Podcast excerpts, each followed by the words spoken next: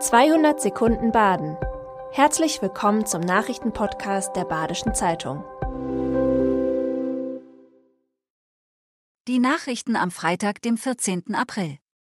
Der Ortenau-Kreis will das Lara-Herz-Zentrum nicht kaufen.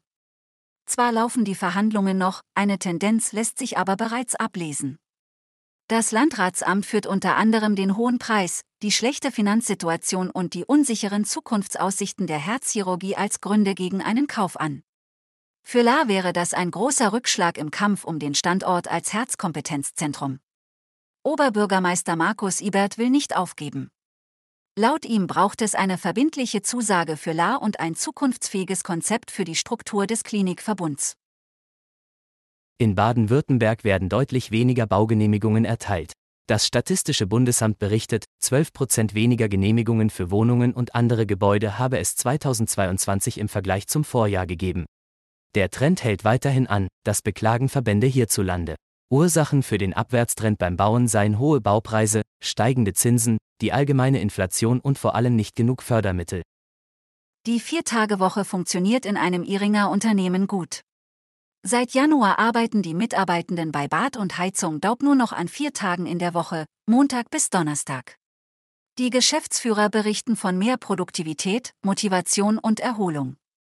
Auch helfe die neue Struktur mit der Work-Life-Balance, bei der besonders das Handwerk hinterherhinkt. Die Viertagewoche ist zurzeit ein in der Wirtschaft verstärkt diskutiertes Thema. Eine Studie aus England zeigte vor kurzem einige Vorteile auf. Bisher setzen aber nur wenige Unternehmen darauf. Für viele Jugendliche verliert der Führerschein an Relevanz, auch in Freiburg. Knapp jeder dritte Fahrschüler fällt durch die praktische Führerscheinprüfung, Tendenz steigend. Noch mehr sind es bei der theoretischen Prüfung. Die Zahl der nötigen Fahrstunden steigt ebenso.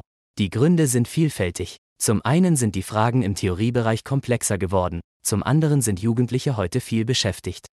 Oft schicken die Eltern ihre Kinder zur Fahrschule, obwohl diese weniger auf Autos angewiesen sind und sie nicht mehr als Statussymbol ansehen. Zum ersten Mal beherbergt die Freiburger Messe das große Festi Ramazan. Zweieinhalb Wochen lang wird jeden Abend Iftar gefeiert, das abendliche Fastenbrechen. Das Festival hat tausende Besucher und geht noch bis zum 16. April. Dazu gehören Musik und 80 Stände mit Leckereien, Haushaltswaren, Kleidern und Büchern und viel mehr.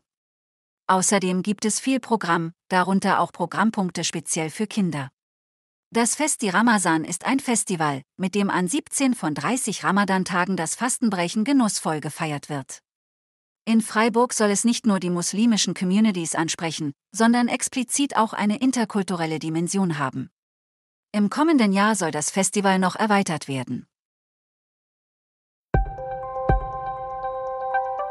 Das war 200 Sekunden Baden. Immer montags bis freitags ab 6.30 Uhr.